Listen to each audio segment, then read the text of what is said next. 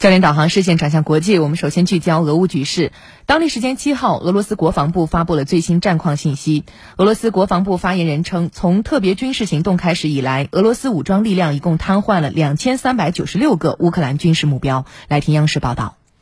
根据俄罗斯国防部公布的消息，俄军已经击毁八十二个乌军指挥所和通讯点，一百一十九套 S 三百山毛榉 M 一和黄蜂防空导弹系统，以及七十六个雷达站。击毁八百二十七辆坦克和装甲车，八十四套多管火箭炮发射系统，三百零四门火炮和迫击炮，六百零三辆军用车辆和七十八架无人机。在乌东部顿巴斯地区，俄国防部表示，俄军在卢甘斯克地区继续向前推进了六公里。卢甘斯克武装力量继续对七个居民点发起猛烈进攻，并成功控制这些地区。卢甘斯克武装力量领导人当天称，几乎已经控制了卢甘斯克全境。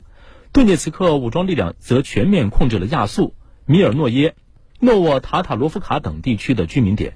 俄罗斯国防部七号还说，乌克兰民族主义武装在马里乌波尔地区利用一百五十名居民作为人盾，并躲在其后向顿涅茨克武装人员开火。在交战过程中，乌克兰民族分子打死了四名平民，打伤五名。